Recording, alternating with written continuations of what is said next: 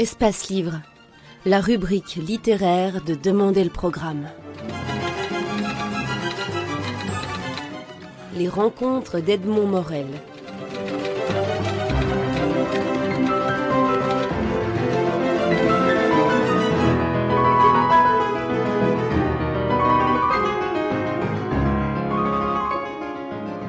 Marie-Ange Bernard, votre nom figure sur la couverture d'un ouvrage publié aux archives et musées de la littérature en parallèle avec euh, les éditions Le Cri et celles de l'Académie royale de langue et de littérature française.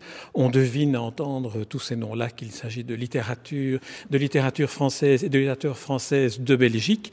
Alors ce livre est un hommage à Jean Tordeur intitulé La table d'écriture prise de parole.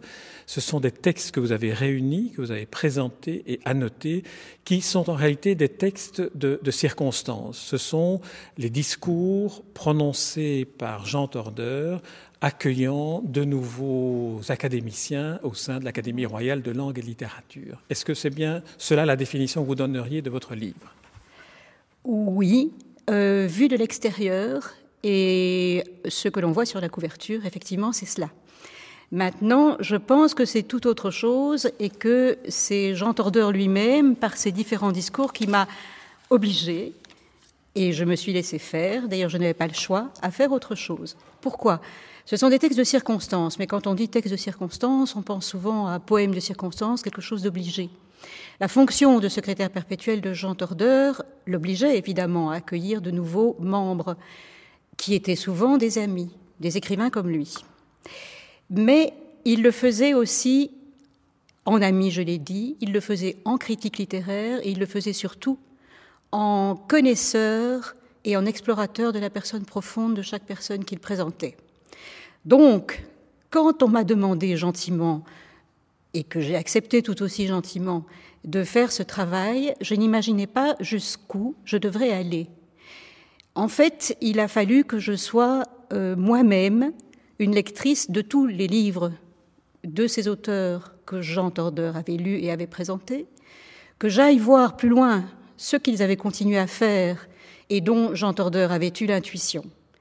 Il fallait aussi euh, recréer l'époque, ce qui était absolument passionnant, c'est-à-dire la génération des écrivains qui avaient eu euh, 20 ans en 40, ceux qui étaient enfants pendant la guerre, et puis celui qui est né après, c'est-à-dire Jacques de Decker.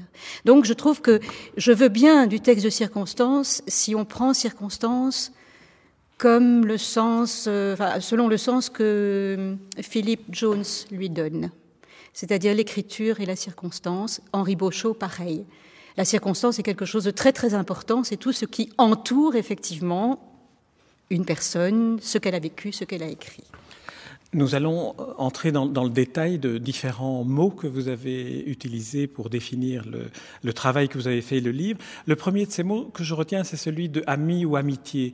Euh, dans le discours d'ouverture, qui est en fait non pas un discours de Jean Tordeur, mais celui que Charles Bertin, -hmm. son prédécesseur à la charge de secrétaire perpétuel, a prononcé à son entrée, Charles Bertin utilise immédiatement le qualificatif euh, lié à l'amitié pour désigner celui qui est aussi un frère en poésie.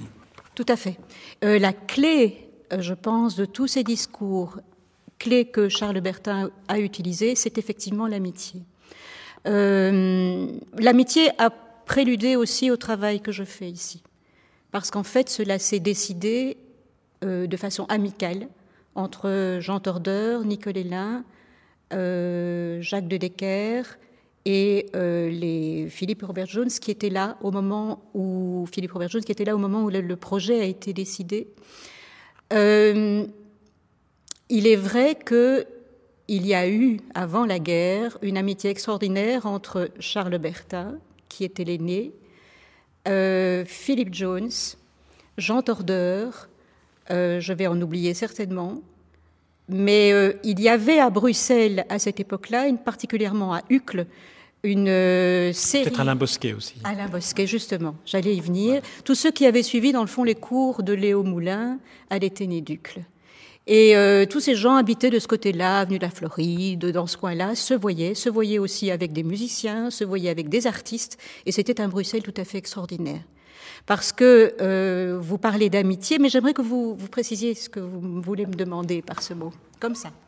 C'est l'amitié qui lie le discours prononcé entre celui qui le prononce et celui qui le reçoit, mais dans une assemblée amicale. Mais je dirais, et ça j'y reviendrai après, l'amitié que vous avez manifestée en faisant ce travail-ci comme vous l'avez fait. Mais ça on y reviendra après. Parlons d'abord de l'amitié au sein de l'Assemblée. L'amitié au sein de l'Assemblée est réelle. Je crois que ce qu'il y a de particulier aussi à l'Académie de langue et littérature française de Belgique, c'est euh, que c'est un endroit qui n'est pas conventionnel, pas du tout. En tout cas, c'est l'impression que j'en ai. Et euh, ce sont plutôt des, gens qui s'encouragent mutuellement dans leur travail, euh, qui, qui ont un profond respect aussi pour le travail que chacun fait, et il y a un jeu qui est très amusant et en même temps délicieux sur le mot de monsieur. Je vais employer le mot monsieur parce que la circonstance m'y oblige, mais intérieurement, je le fais aussi parce que je vous respecte. Mais en même temps, je devrais plutôt dire mon ami. Et ça, cela revient de la part de Charles Bertin, effectivement accueillant Jean Tordeur, mais de multiples reprises de la part de, Jean Tordeur accueillant euh, d'autres. Et euh, il est évident que chaque fois, même quand une personnalité lui paraissait parfois peut-être plus difficile, euh, comme celle d'Henri Beauchot, qui était plus complexe, il y avait toujours cette volonté de se dire je vais aller jusqu'au bout de cette personne et la rencontrer. Et forcément, cela devient un ami un ami qui n'est pas nécessairement un proche, mais un ami dans le sens de j'ai donné le maximum dans mon vous avez donné plutôt le maximum dans votre écriture, dans vos livres, je vous rejoins sur ce terrain-là, qui est un terrain tout à fait essentiel. Et c'est ce que j'ai ressenti effectivement en, travaillant avec. euh, ce sont des gens extraordinaires, il faut dire. Hein. Tous ces gens que, Jean Tordeur a, a présentés, ce sont des fortes, fortes, fortes personnalités. Revenons, si vous voulez bien, à la deuxième, puisque vous, vous êtes une, une, professeure, donc vous m'avez, vous, avez été une professeure, donc vous m'avez interrogé sur ma, ma définition de l'amitié. Donc je reviens maintenant à la deuxième, au deuxième versant de ma définition de l'amitié telle que je vous l'ai proposée, qui est la manière dont vous avez travaillé. Parce que vous avez fait un travail, Marie-Ange Bernard, qui est un travail extraordinaire, qui vous a mené non seulement à présenter les discours que Jean Tordeur a prononcés sur les écrivains qu'il accueillait, mais à aller voir dans l'œuvre de chacun de ces écrivains ce à quoi Jean Tordeur faisait écho. Ce qui veut dire que votre livre est un superbe livre bibliothèque. bon, j'espère qu'il sortira un peu de la bibliothèque. Mais euh, c'est vrai, je ne me voyais pas travailler autrement, de toute façon, c'était pas possible. Euh, les discours sont d'une telle qualité qu'on ne peut pas en rester à la note factuelle. Donc, euh, en plus, Jean Tordeur avait lu des choses que je n'avais pas lues. Donc il fallait absolument que j'aille voir. Et j'ai fermé le discours de Jean Tordeur ayant noté tous ceux qu'il avait effectivement lus. Et je suis allée lire ces livres-là. Et ce qui était assez intéressant, c'est que parfois, ce que j'ajoutais allait dans le sens de Jean Tordeur, tout à fait.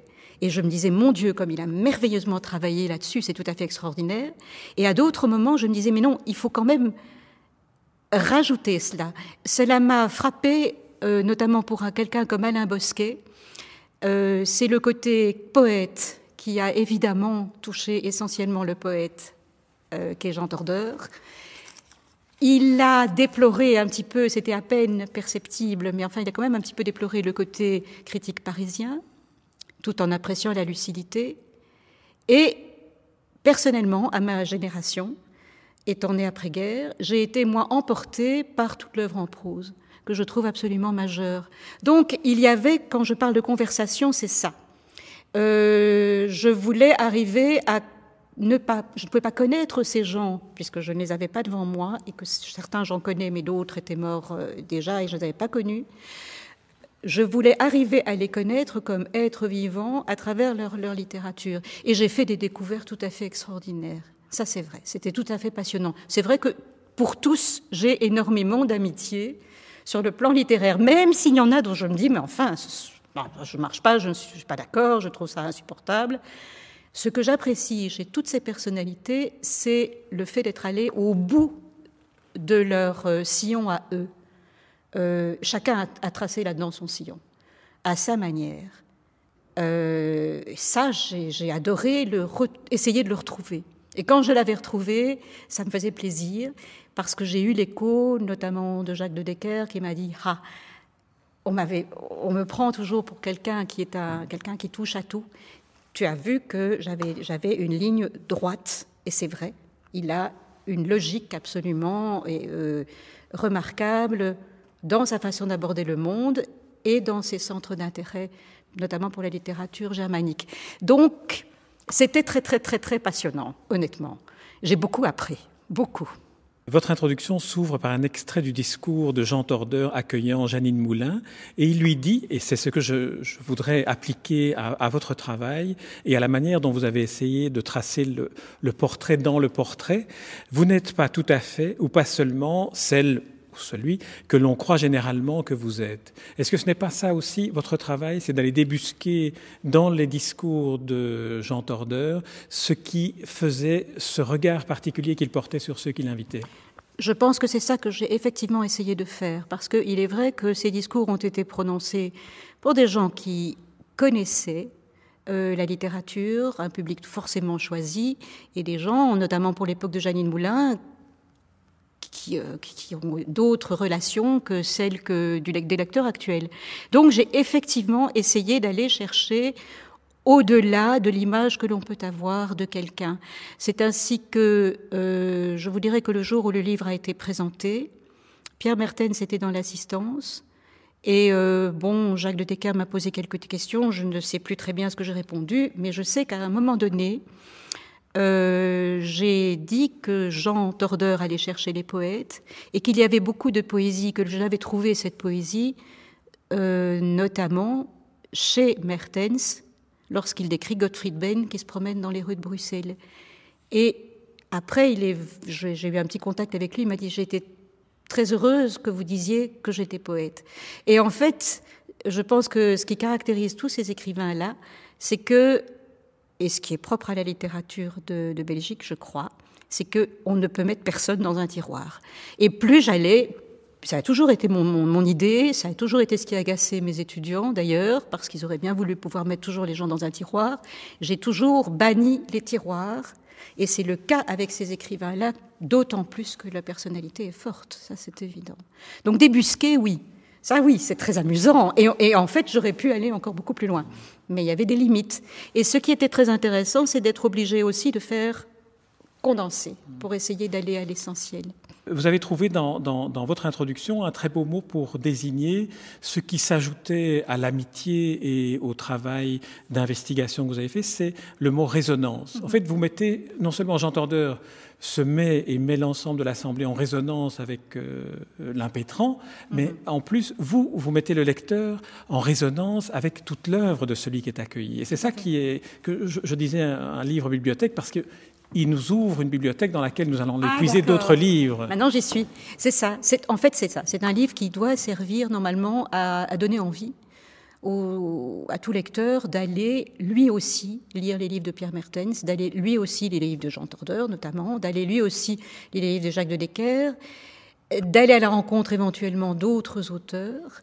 Et euh, oui, le mot résonance, je, réfléchissais parce que Jacques de Decker m'avait demandé de faire l'avant-dire. Alors, euh, je réfléchissais et c'est l'image qui est connue, mais euh, que je trouvais qui s'adaptait très bien à la situation, euh, de chambre d'écho. Et c'est vrai qu'un discours et physiquement résonne, donc c'est une littérature à la fois écrite, Dieu sait si j'entendrai travailler en amont, c'est pour ça qu'il y a la table d'écriture, mais résonne dans un endroit donné. Euh, cette résonance, il faut qu'elle sorte des murs.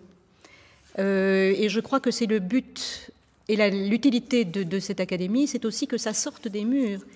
Et euh, tous, ces, tous ces personnages, je vous dis que Jean Tordeur a accueillis, sont des êtres profondément vivants, et c'est pour cela qu'il fallait aussi voir ce que... Euh, il y avait encore une autre résonance. C'était la résonance que euh, le fait d'être admis à l'Académie, la résonance que l'actualité avait aussi sur ces écrivains-là. Donc il y a eu tout un travail de résonance d'époque aussi. C'est sans fin en fait. Ce sont des échos qui se démultiplient et on n'a jamais fini de toute manière. Hein. Oui, c'est ça qui fait aussi le, disons, le, charme inépuisable de, votre livre, c'est que c'est qu'on peut entrer par n'importe quelle euh, des entrées, euh, l'entrée historique, l'entrée littéraire, euh, l'entrée discursive, et, alors on, on, découvre chaque fois des facettes différentes.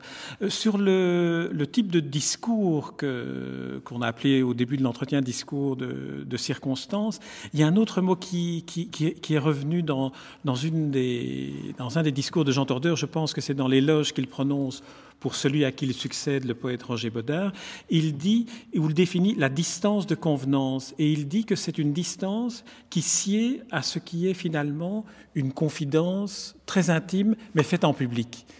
Et, comment réagissez-vous à cette, à cette, définition? Comment je trouve très belle de ce qui a été fait Je la trouve très juste. Euh, c'est ce qui fait que c'est tellement élégant et humain à la fois.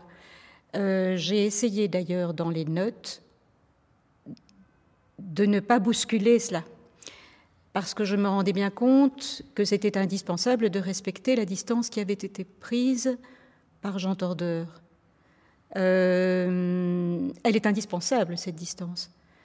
Dans, dans le mot convenance, ce n'est pas le mot convention qu'il faut prendre, mais le mot qui convient, qui va, qui est en harmonie avec.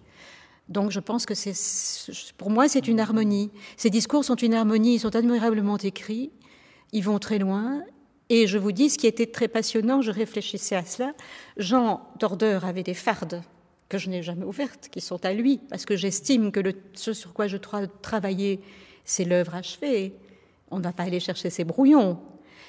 Et alors, dans cette distance-là, tout est possible. Vous savez, moi, euh, j'ai été élevée par une mère française que je vous voyais. Ça ne m'a jamais dérangée.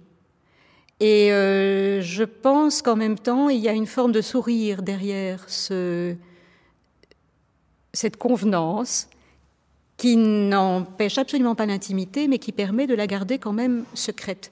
Là où il est allé vraiment euh, sur des pattes de colombe, pour reprendre euh, l'expression de, Nietzsche, je crois, c'est où quand Jean Tordeur a écrit son discours pour recevoir Philippe Jones qui est quelqu'un là euh, qui m'a ébloui par disons l'immensité de son de son œuvre, de son talent, de sa finesse. Et c'est quelqu'un qui est en même temps très réservé et très délicat. Et la façon dont il termine son discours euh, est tout à fait exemplaire de ce point de vue-là. Donc euh, voilà, Philippe Jones.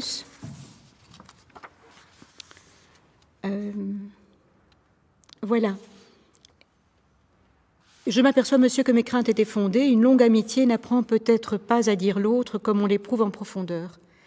J'ai si peu montré, ce me semble, en quoi votre poésie a du prix, combien elle trace à tout instant ce que vous appelez l'alphabet d'un avenir, comme elle entretient cette attente d'une conquête qu'un autre de vos vers définit à la perfection. L'espoir de chaque instant est d'être inattendu.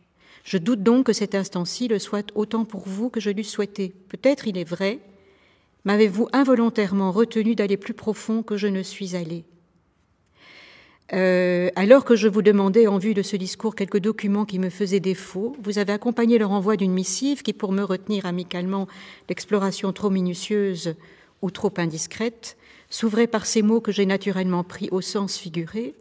Tout excès de présence dans une relation peut mener au divorce. Je crois que dans un échange et dans le travail sur un texte, il faut surtout que l'autre respire. Il ne faut pas l'envahir. Donc euh, c'est ça qui n'est pas toujours euh, commode, mais j'ai eu un guide remarquable là-dedans, ça c'était évident. Peut-être que Jean Tordeur n'arrivait pas à réaliser pour chacun des discours ce à quoi il aspirait, qui était de rencontrer un écrivain au plus près de sa vérité. C'est une formule que, que vous utilisez et que pour certains écrivains, c'était peut-être plus complexe comme démarche pour lui. Vous parlez de Philippe Robert Jones comme exemple, mais pour Beauchot, j'ai le sentiment que pour Beauchot, Tordeur s'est retiré derrière sa ah, fonction de critique littéraire. Tout à fait.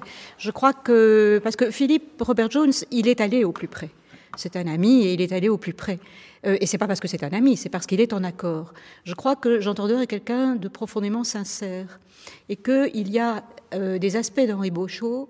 Euh, je ne me situe pas ici du tout du point de vue politique, du point de vue historique, mais peut-être une complication de personnalité qui est peut-être d'une forme d'égotisme qui doit déranger euh, probablement, je n'en sais rien, Jean Tordeur. En tout cas, c'est un des discours qui m'a donné le plus de fil à retordre, parce qu'il est lui-même construit, mais est-ce que c'est intentionnel? Je finis par me le demander, parce qu'il y a une telle subtilité dans la construction de tous ces discours qu'aucun discours n'est construit de la même manière. Hein, euh, même si au bout du compte on a tous les éléments, biographie, etc., ça n'est jamais construit de la même manière. Et le discours d'Henri Beauchot a des allers et retours qui, moi, m'ont compliqué fortement la tâche euh, et qui correspondent à la complexité du personnage, oui. Par contre, euh, comme j'ai lu évidemment ce que Henri Beauchot a écrit par après, j'ai trouvé quand même chez lui une ligne de conduite relativement clair, surtout avec les dernières œuvres qui ont paru, le boulevard périphérique, et alors tout le travail que Myriam Moité-Delmotte a fait autour de ça, qui euh, permet de, mieux le comprendre.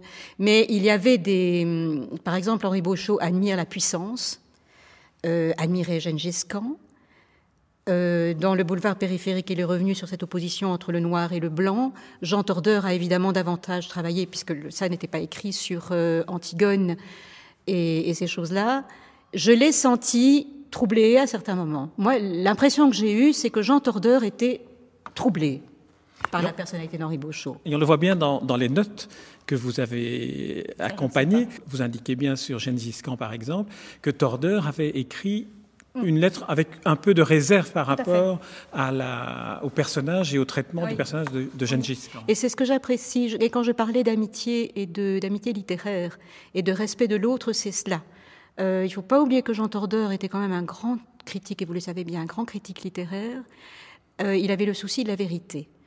Euh, je crois que c'était le contraire de l'eau bénite de cour. Donc, toute chose positive qu'il disait l'était réellement. Et quand il avait une réserve à émettre, que je vous ai dit aussi pour Bosquet concernant son côté euh, parisien, euh, dans le mauvais sens du terme, euh, il le disait parce qu'il fallait que ça passe. ça faisait partie du personnage. Donc c'était une forme de vérité. Et, mais avec beaucoup de délicatesse. Hein. Mais je l'ai senti, et c'est vrai que j'ai trouvé ces traces. il y a toute la à la Fondation Beauchot à Louvain-la-Neuve, il y a toutes les lettres manuscrites qui ont été euh, donnés par Henri Beauchot à ce fonds. Et là-dedans, j'ai trouvé effectivement des, des, manuscrits et des correspondances, ces lettres-là. Voilà, tout à fait.